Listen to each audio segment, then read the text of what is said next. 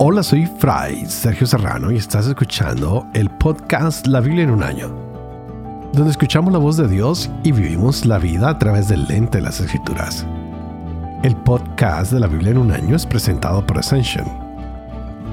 Usando la cronología de la Biblia de Great Adventure, leeremos desde Génesis hasta Apocalipsis, descubriendo cómo se desarrolla la historia de la salvación y cómo encajamos en esa historia hoy. ¿Y qué historia la de estos días? Se está consolidando el reino de Israel, pero como en cualquiera de las actividades humanas que requiere poder, hay mucha intriga. Estamos en la transición del reinado de Saúl, rey de Israel, a David, quien lo va a suceder en el trono. Y hemos visto lo de la muerte de Saúl, estos relatos que se han dado y parecen contradictorios porque en unos libros nos hablan de que David estaba en algún lugar mientras Saúl daba la batalla y al verse perdido se lanzó sobre su espada, sobre la espada de su escudero.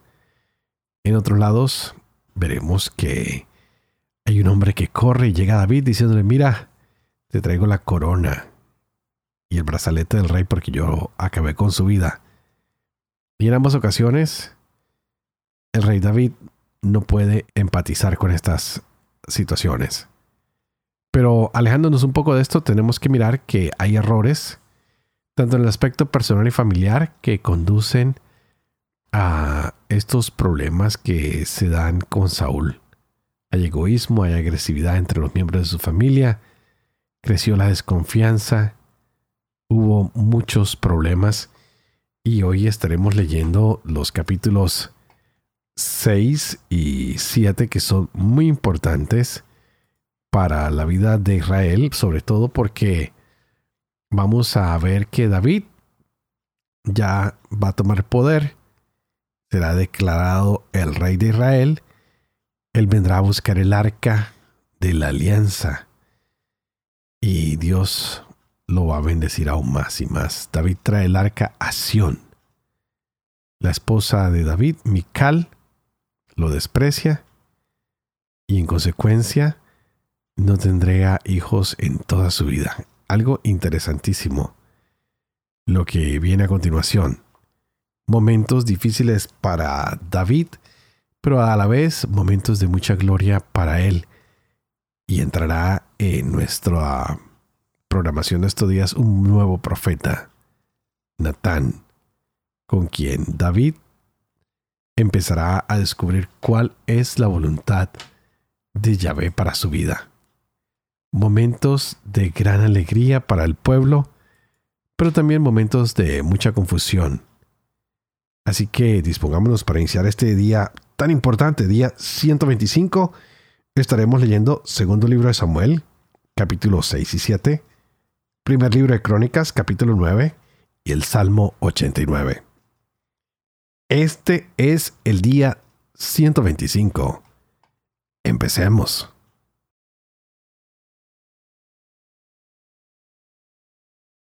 Segundo Samuel, capítulo 6. Reunió de nuevo David a todo lo mejor de Israel treinta mil hombres. Se levantó David y partió con todo el pueblo que estaba con él a Baalá de Judá para subir desde allí el arca de Dios sobre la que se invoca un nombre, el nombre de Yahvé Sebaot que se sienta sobre los querubines. Cargaron el arca de Dios en una carreta nueva y la llevaron de la casa de Abinadab que está en la loma.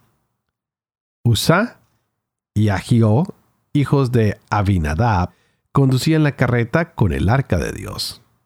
Usa caminaba al lado del arca de Dios y Agio iba delante de ella. David y toda la casa de Israel bailaban delante de Yahvé con todas sus fuerzas cantando con cítaras, arpas, panderos, cistros y cimbalillos. Al llegar a la era de Nacón, extendió Usa la mano hacia el arca de Dios y la sujetó porque los bueyes amenazaban volcarla. Entonces la ira de Yahvé se encendió contra Usa. Allí mismo lo hirió Dios por este atrevimiento y murió allí junto al arca de Dios. David se irritó porque Yahvé había irrumpido contra Usa y se llamó aquel lugar Pérez de Usa hasta el día de hoy. Aquel día, David tuvo miedo de Yahvé y dijo, ¿Cómo voy a llevar a mi casa el arca de Yahvé? Y no quiso llevar el arca de Yahvé junto a sí, a la ciudad de David, sino que la hizo llevar a la casa de Obededón, el de Gat. El arca de Yahvé estuvo en casa de Obededón, el de Gat, tres meses, y Yahvé bendijo a Obededón y a toda su casa.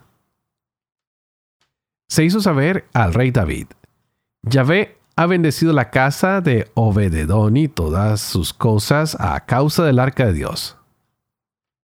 Fue David e hizo subir el arca de Dios de la casa de Obededón a la ciudad de David con gran alborozo.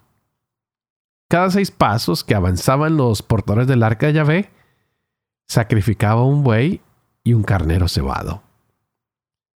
David danzaba girando con todas sus fuerzas delante de Yahvé ceñido de un efod de lino. David y toda la casa de Israel hacían subir el arca de Yahvé entre clamores y resonar de cuernos.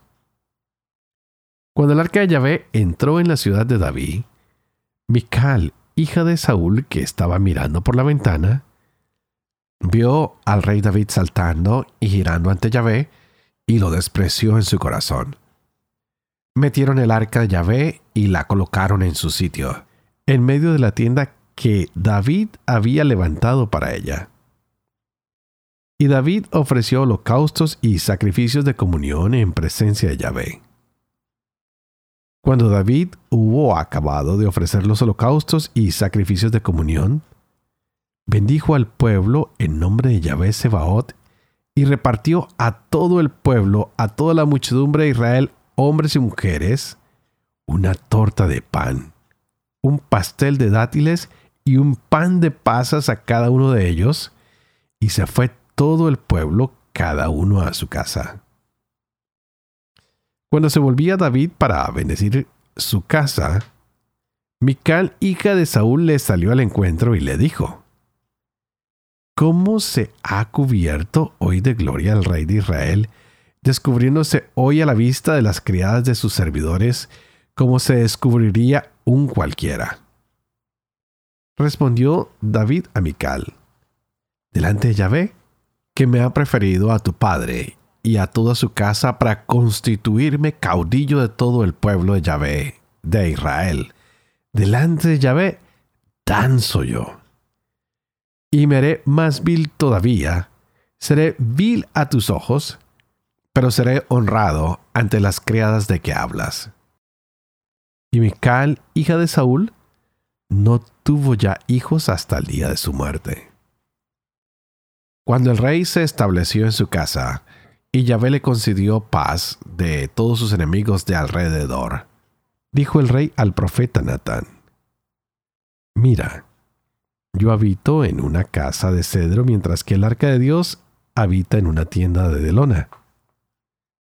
Respondió Natán al rey, Anda, haz todo lo que te dicta el corazón, porque Yahvé está contigo. Pero aquella misma noche vino la palabra de Dios a Natán diciendo, Ve y di a mi siervo David, esto dice Yahvé, ¿me vas a edificar tú una casa para que yo habite? No he habitado en una casa desde el día en que hice subir a los israelitas de Egipto hasta el día de hoy, sino que he ido de un lado para otro en una tienda, en un refugio. En todo tiempo que he caminado entre todos los israelitas, ¿he dicho acaso a uno de los jueces de Israel, a los que mandé que apacentaran a mi pueblo Israel, porque no me edifican una casa de cedro?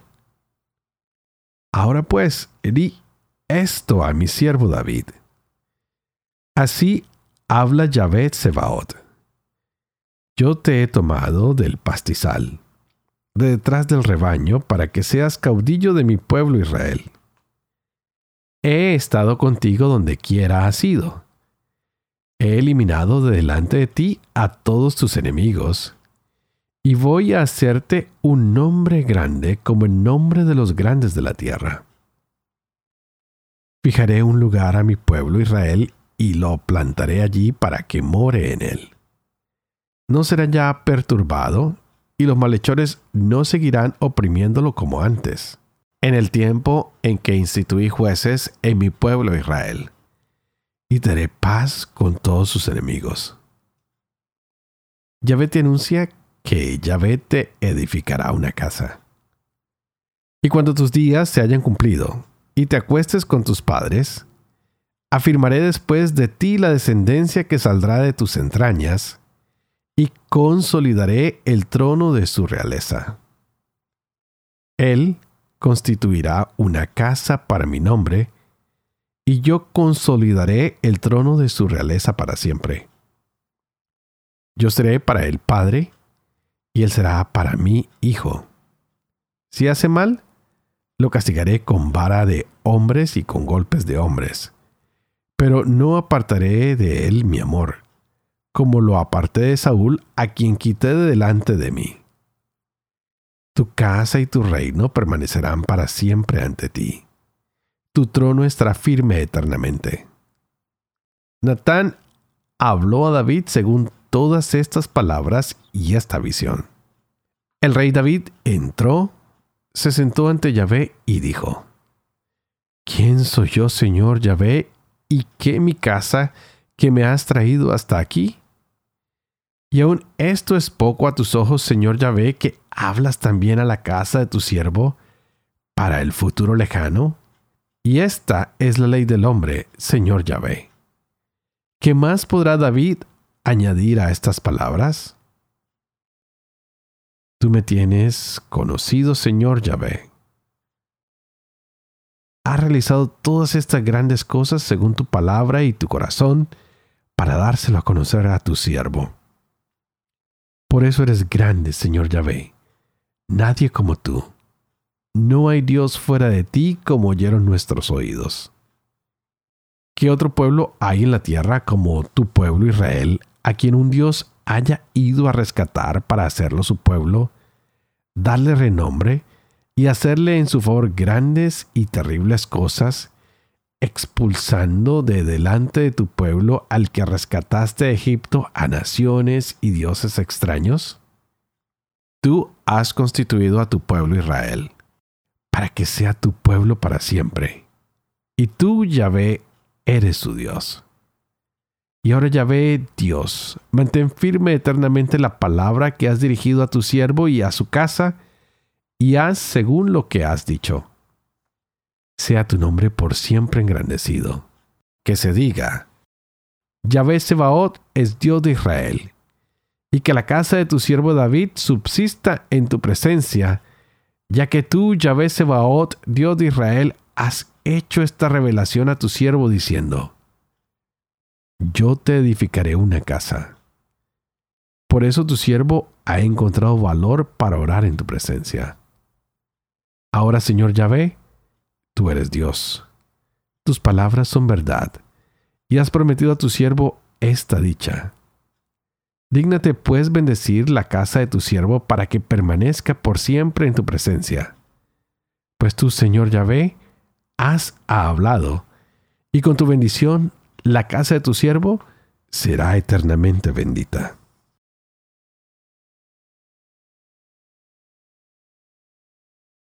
1 Crónicas capítulo 9 Todos los israelitas estaban registrados en las genealogías e inscritos en el libro de los reyes de Israel y de Judá, cuando fueron deportados a Babilonia por sus infidelidades. Los primeros que volvieron a habitar en sus propiedades y ciudades fueron israelitas, sacerdotes, levitas y donados. En Jerusalén habitaron hijos de Judá, hijos de Benjamín, hijos de Efraín y de Manasés. De los hijos de Pérez, hijo de Judá, Utai, hijo de Amiud, hijo de Omri, hijo de Imri, hijo de Baní. De los Silonitas, Asayas, el primogénito, y sus hijos. De los hijos de Serac, Jeuel y sus hermanos, 690. De los hijos de Benjamín, Salú, hijo de Mesulán, hijo de Odavías, hijo de Asenua, Gibnías, hijo de Jerohán, Elá, hijo de Usí, hijo de Micri, y Mesulán, hijo de Cefatías, hijo de Reuel, hijo de Gibnías y sus hermanos según sus genealogías. 956. Todos estos eran jefes de familias en sus respectivas casas paternas. De los sacerdotes, Jedaías, Joarib, Jaquín, Azarías, hijo de Gilquías, hijo de Mesulán, hijo de Sadoc, hijo de Merayot, hijo de Ahitub, príncipe del templo de Dios. Adaías, hijo de Jerohán, hijo de Pashur, hijo de Malquías, Masai, hijo de Adiel, hijo de Jaxerá, hijo de Metzulán, hijo de Mesilemot, hijo de Imer y sus hermanos, jefes de sus casas paternas. 1760 hombres aptos para los ejercicios del culto en el templo de Dios. De los levitas, Semaías hijo de Hasub, hijo de Azricán, hijo de Hasabías, de los hijos de Merari, Bakbakar, Jerez, Galal y Matanías, hijo de Mica, hijo de Sicri, hijo de Asaf, Abdías, hijo de Semaías, hijo de Galal, hijo de Yedutún, y Berequías, hijo de Asa, hijo de Elcaná, que habitaban en los poblados de los netofatitas. Los porteros Salún, Acub, Talmón, Ahimán y sus hermanos. Salún era el jefe. Están hasta el presente junto a la puerta del rey al oriente. Estos son los porteros del campamento de los hijos de Leví. Salum, hijo de Coré, hijo de Abiasaf, hijo de Coré, y sus hermanos los coreitas de la misma casa paterna. Tenían el servicio del culto como guardianes de los umbrales de la tienda, pues sus padres habían tenido a su cargo la guardia de acceso al campamento de Yahvé. Antiguamente había sido su jefe Pinhas, hijo de Eleazar, con el que estuvo Yahvé. Zacarías, hijo de Meselemías, era portero en la entrada de la tienda del encuentro. El total de los elegidos para porteros de las entradas era de 212, y estaban inscritos en sus poblados.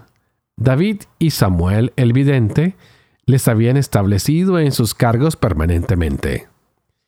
Ellos y sus hijos tenían a su cargo las puertas del templo de Yahvé, la casa de la tienda había porteros a los cuatro vientos, al oriente, al occidente, al norte y al mediodía. Sus hermanos, que habitaban en sus alquerías, tenían que venir periódicamente a estar con ellos durante siete días. Pero los cuatro jefes de los porteros tenían servicio permanente. Algunos levitas estaban al cuidado de las cámaras y de los tesoros del templo de Dios pasaban la noche alrededor del templo de Dios, pues les incumbía su vigilancia y tenían que abrirlo todas las mañanas. Unos tenían el cuidado de los utensilios del culto y los contaban al meterlos y al sacarlos. Otros estaban encargados de los utensilios y de todos los instrumentos del santuario, de la flor de harina, el vino, el aceite el incienso y los aromas. Los que preparaban la mezcla para los aromas eran hijos de los sacerdotes. Matitías, uno de los levitas primogénito de Salún, el coreíta, estaba al cuidado constante de las cosas que se freían en sartén.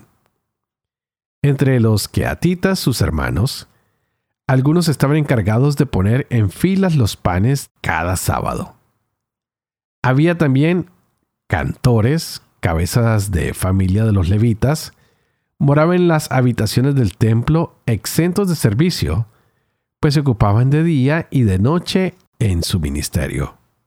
Estos eran, según sus genealogías, los cabezas de familia de los levitas, jefes de sus linajes que habitaban en Jerusalén.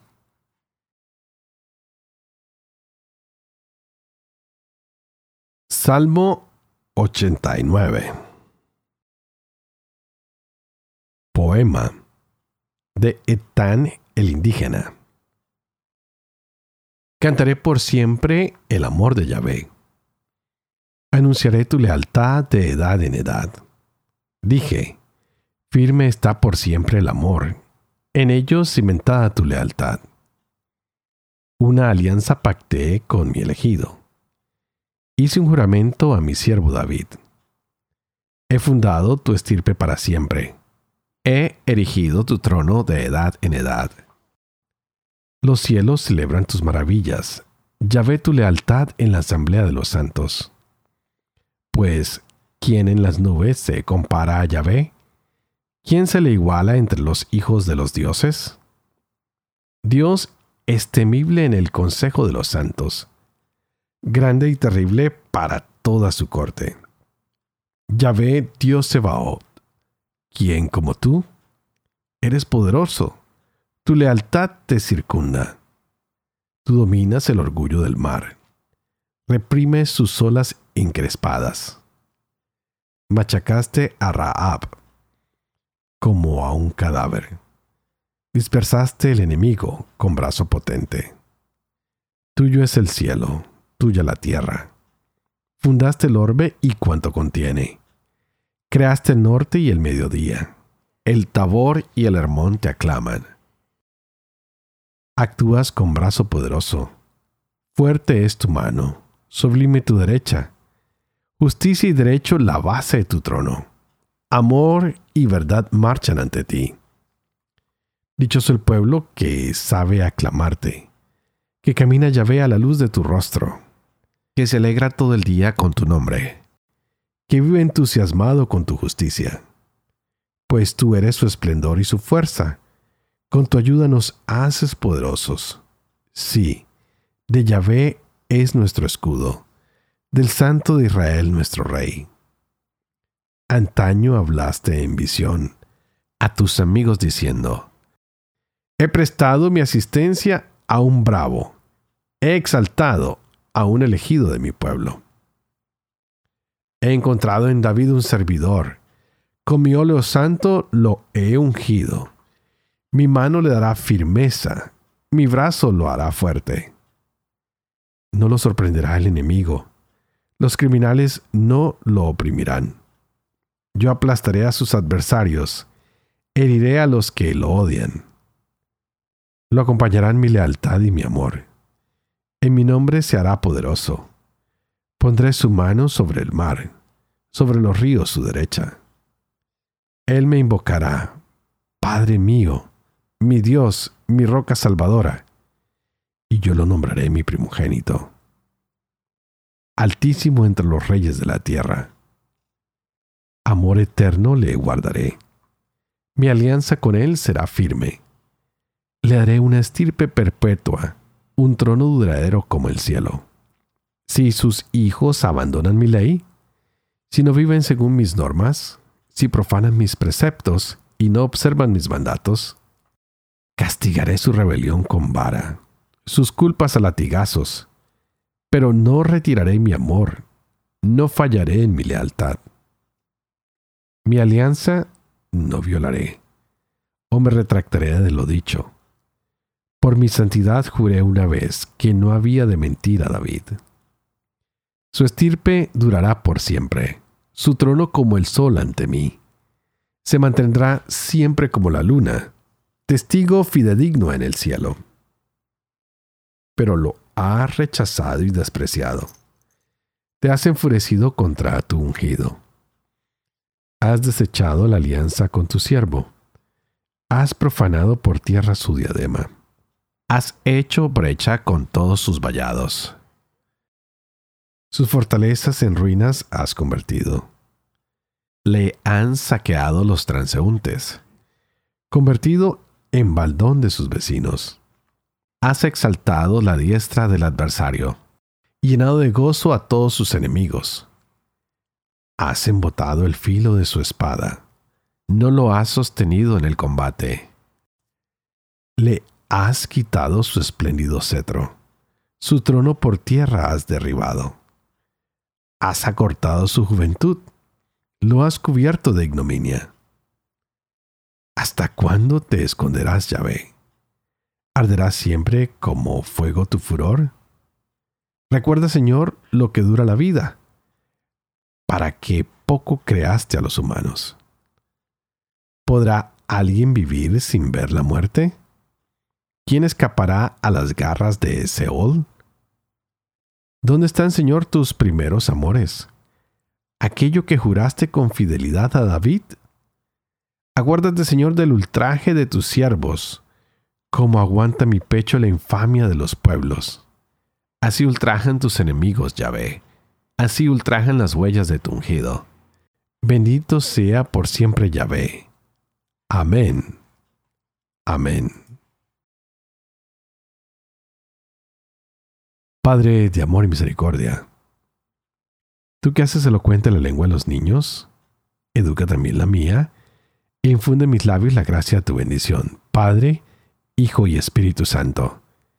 Y a ti te pido que hoy llames al Espíritu Santo para que nos gocemos de esta palabra que Dios ha puesto en nuestras vidas, pues está llena de mucha bendición. Llegamos a un tiempo majestuoso y ha sido un capítulo bastante largo, pero creo que vale la pena porque llegamos al momento en que David ha recibido muchas bendiciones, que él ha querido llevar el arca a Jerusalén y bueno, hay complicaciones, hay un hombre que toca el arca y pierde la vida. Y David se da cuenta de que el arca es la presencia del Dios mismo. Y empieza a darse cuenta que hay bendiciones para otros y no para él. Así que Dice, no, no, no, no más, hay que llevarla a Jerusalén, le construiré un lugar, le haré un templo.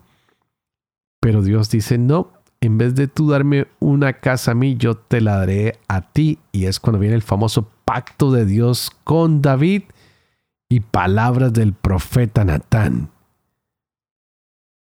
El profeta en el principio estaba de acuerdo con David, pero Dios se le revela, le dice, mira David, un momento, Dios te quiere prometer algo. Va a mostrarte qué tan bondadoso es. Bendecirá tu casa. Tu casa estará siempre acompañada de la bendición de Dios. Aunque tú o tus hijos se equivoquen, el pacto que hace Dios contigo será para siempre. Dios anhela construir contigo este nuevo modo de vivir. Quiere construir un verdadero pueblo, pero sabe que tal vez tú o tus descendientes pueden fallar. Así que Él estará con ustedes para corregirlo siempre. Qué hermoso es esto, que aunque David quiere construir un templo, el Señor le dice no.